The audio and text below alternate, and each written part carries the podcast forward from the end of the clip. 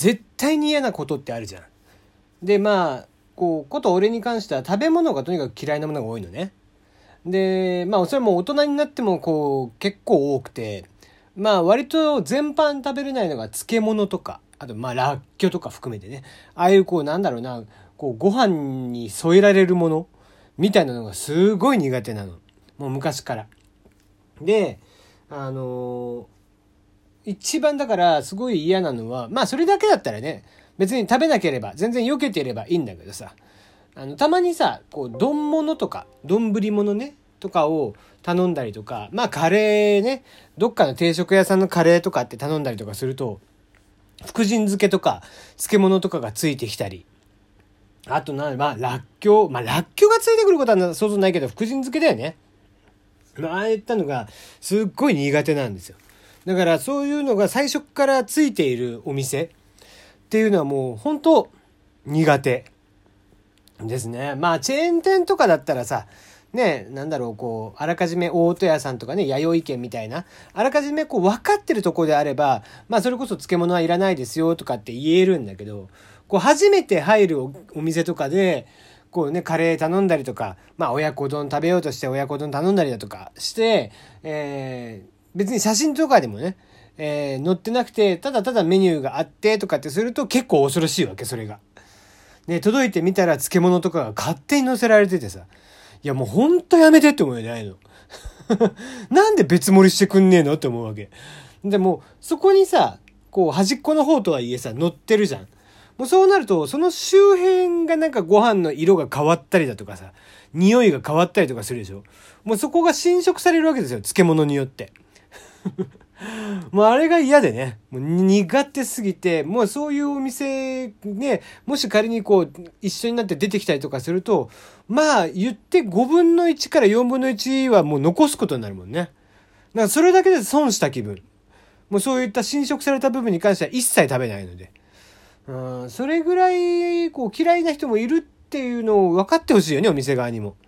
だからぜひね、あの、小料理屋さんとかを今後始めたいなっていう人で、まあ、お漬物のサービスでっていう人は、必ず別盛りにしてあげる方が、僕はいいんじゃないかなと思っていたりしますよ。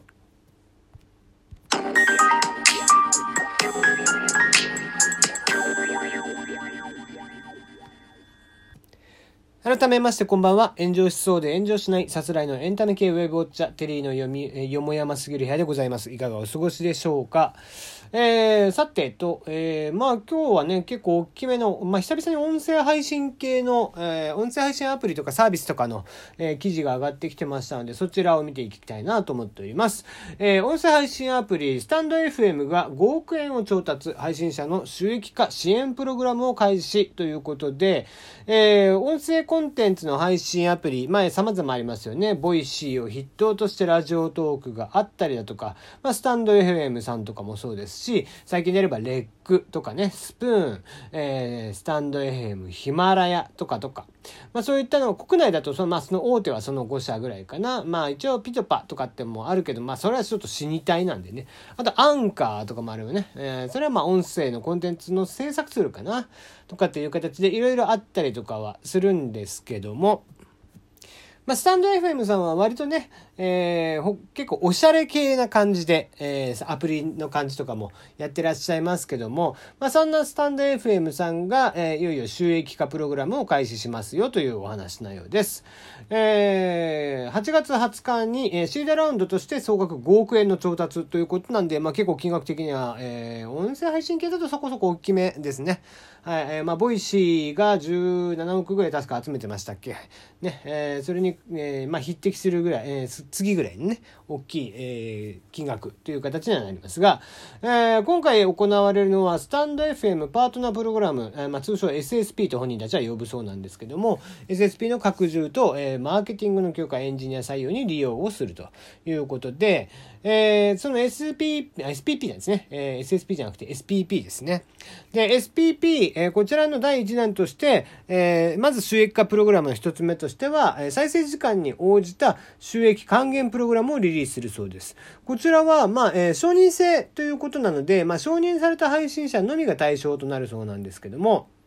配信者のね、スタンド FM、YouTube、SNS などのフォロワー数や発信内容など、えー、総合的な角度から審査する予定ということで、まあまあ、えー、今で言うとこの、えー、ラジオトークで言えば公式っていうやつでね、え、っていうような形に近いのかなと、えー、ことですね。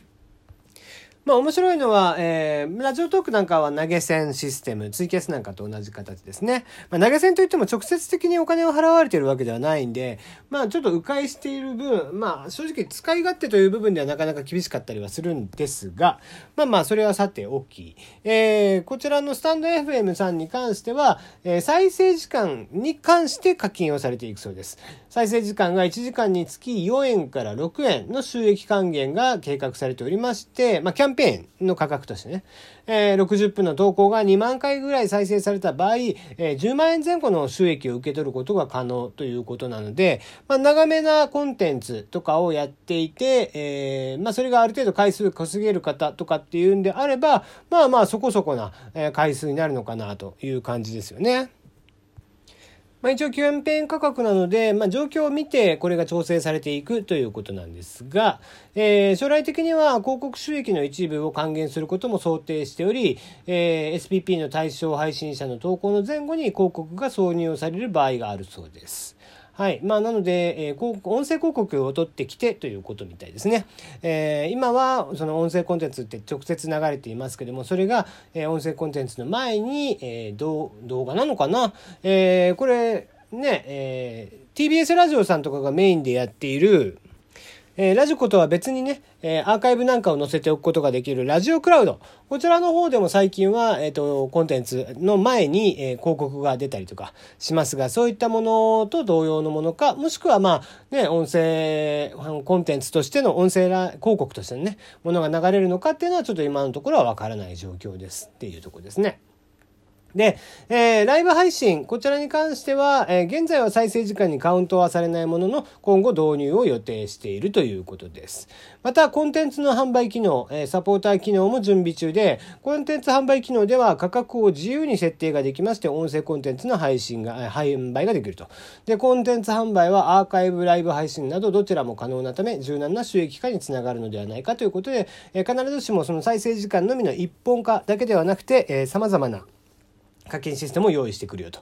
えー、サポーター機能ではチャンネルを応援する有料月額ユーザー、ーこちらはまあノートで言うとこのサポーターと似たような感じかな、えー、向けに限定コンテンツを配信できて、えー、サポーター限定にする時間を1秒単位で、えー、設定ができまして、放送の8割は全ユーザーの再生が可能。残り2割をボーナストラックとして、えー、サポーター限定で配信する。えー、ね、ここからは、えー、まあ、ここまでは無料でしたけども、ここから先は、えー、ちょっとお得なな情報とかね、えー、よりユーザーが知りたい、えコアな情報とかに関しては、じゃあ、え課金にしますよ、みたいなことでやっているということですね。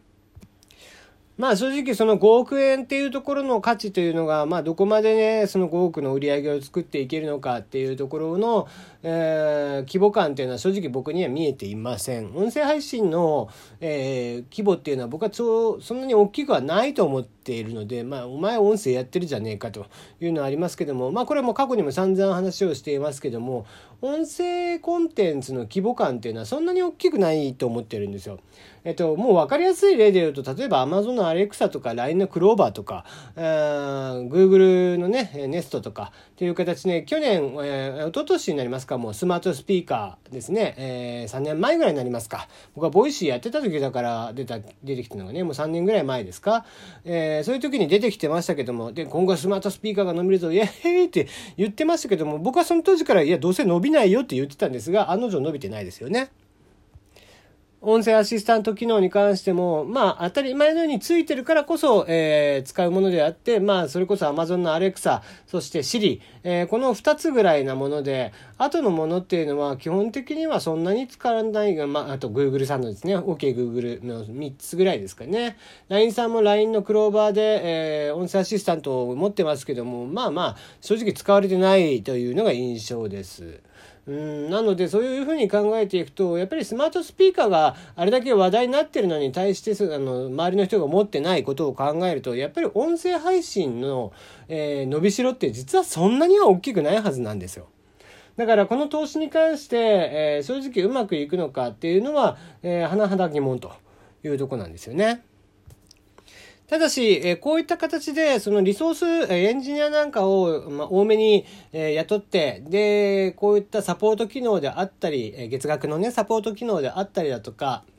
再生時間に応じての課金、まあ、投げ銭じゃない課金のシステム、あとコンテンツ販売とかっていう形で、えー、様々なコンテンツの、え、売り方っていうのを考えておくっていうのは非常に重要で、やっぱり、えー、まあ、薄利だからこそ、えー、利益が薄いからこそ、うん、音声プラットフォームというのは、まあ、動画とかに比べて圧倒的にリーチしにくい部分があるので、それに、えー、対して課金の方法、ユーザーからお金を得る、えー、方法っていうのが、えー、多くなれば多くなるほど、それは、まあ、えー、薄い売り上げとしても、えー、だったとしても、やっぱりプラスにはなっていくのかなという感じですね。まあ、よくよくこう、海外の音声配信のね、えー、伸び率と比較して日本はまだまだというところがあって、日本はそんだけ伸びしろがあるんだよとかって言うんだけど、えー、そもそもテレビというものが基本的に無料、まあ実際は無料じゃないんだけど、無料で見れている日本と、そして、えー、海外とでは、その、まあね、ラジオなんかも日本では無料で聞けたりとかするっていうところで言えば、ラジオこそ無料なんですけども、海外、特にアメリカなんかはケーブルテレビが主体なので、基本的に、えー、動画というものを見なきゃいけない、あの、買ってこなきゃいけないという文化があったんで、今や YouTube の方が伸びていたりとかってしているわけですよね。で、えー、音声系に関しても、だからこそ、もともと慣れていらっしゃるっていうのがあるから、えー、海外では伸びやすいというところがあって、まだまだ日本ではやっぱり動画サービス、テレビサービスっていうのが、やっぱり伸び、えー、力を持っている中で、えー、今後も、音声配信を伸ばしていくためには、やっぱりこの課金システムを多く持っているっていうのは、非常に重要なんじゃないかなとも思いますし、えー、各音声配信プラットフォームも真似すべき点かなとは思っています。